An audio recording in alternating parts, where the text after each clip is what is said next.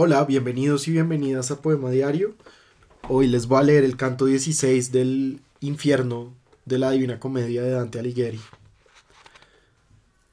Yo estaba donde oía el rimbombar del agua al otro círculo cayendo, semejante al que forma un colmenar, y vi trisombras juntas que corriendo partieron de otro grupo que pasaba bajo la lluvia del martirio horrendo. Se acercaban y cada una gritaba, para tú, que a juzgar por tu vestido pareces ser de nuestra tierra brava, ay de mí, cuánto miembro vi ofendido por quemaduras viejas y recientes. Me siento al recordarlos dolorido.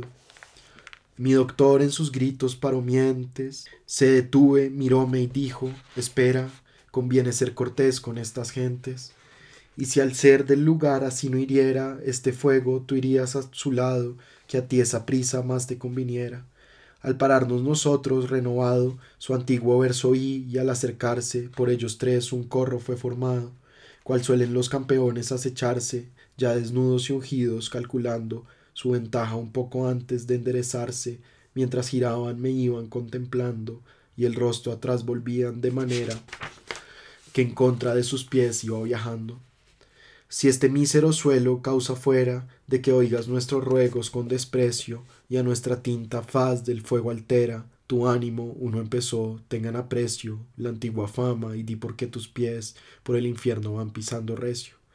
Este al que hollar las huellas hoy me ves, aunque desnudo y con la piel pelada, más importante fue de lo que crees, pues nieto fue de la gentil Gualdrada, Guido Guerra llamóse y en la vida fue bueno en el consejo y con la espada el que arena tras de mi pisa encendida, este guiayo Aldobrandi, y debió ser en el mundo su voz agradecida.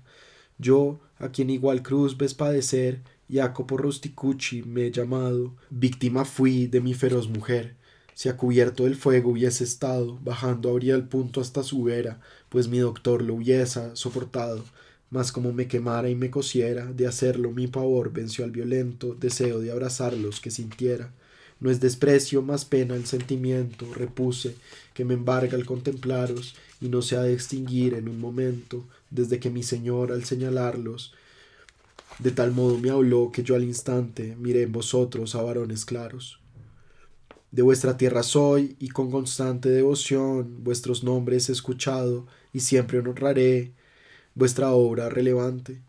Dejo la hiel y voy hacia el granado, fruto que me promete mi fiel guía, que baje al mismo centro está mandado. Así tu alma y tu cuerpo larga vía anden juntos y fama halagadora. Goces después, me dijo todavía, dinos si cortesía y valor mora allá en nuestra ciudad como asolido, o si arrojado de ella verse ahora. Que hace Guglielmo Borsiere que ha venido hace poco a sufrir nuestros tormentos, palabras de aflicción hemos oído. Gentes nuevas y súbitos aumentos de riqueza y orgullo y desmesura provocan, oh Florencia, tus lamentos. Así grité mirando hacia la altura, se miraron los tres con tal respuesta, como quien la verdad temida pura, si responder con rapidez te cuesta, siempre tan poco me dijeron luego, feliz quien como tú se manifiesta, mas si te libras de este lugar ciego, y las estrellas bellas ves un día, cuando allí estuve, digas, cumple el ruego, de hablar de nuestra antigua nombradía. Vilos irse, deshecha ya la rueda, y cada pierna un ala parecía, antes de que un amén decirse pueda, los tres habían desaparecido, y el maestro tomó nuestra vereda.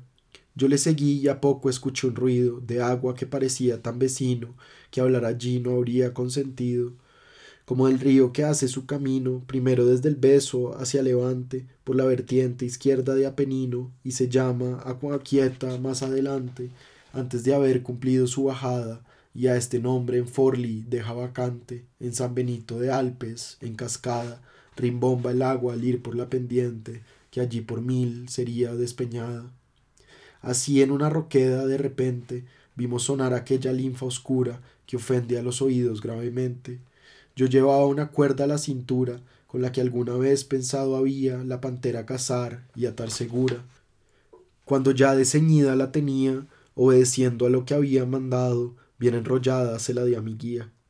Entonces se volvió hacia el diestro lado, y del borde teniéndola apartada, la hizo bajar aquel foso escarpado. Alguna novedad desesperada, me dije, que responda al argumento, porque el maestro aguza la mirada. Ahí tenemos que orar con mucho tiento, con los que no ven solo el exterior, sino que entran también al pensamiento. Pronto vendrá, me dijo mi doctor, lo que espero y tu mente busca inquieta, pronto has de ser de todo sabedor. Conviene que la lengua se esté quieta, cuando parece la verdad mentira, y en deshonor del que se habla se interpreta, mas no puedo callar, y por mi lira, y esta comedia, yo lector te juro, y así se juzgue al estro que me inspira, que por el aire aquel, denso y oscuro, una figura, arriba, vi nadando, que asustaría un ánimo seguro, como el que por el agua va bajando, a desprender el ancla sin tardanza, que algún oculto escollo está trabando, y al encoger los pies, su cuerpo avanza.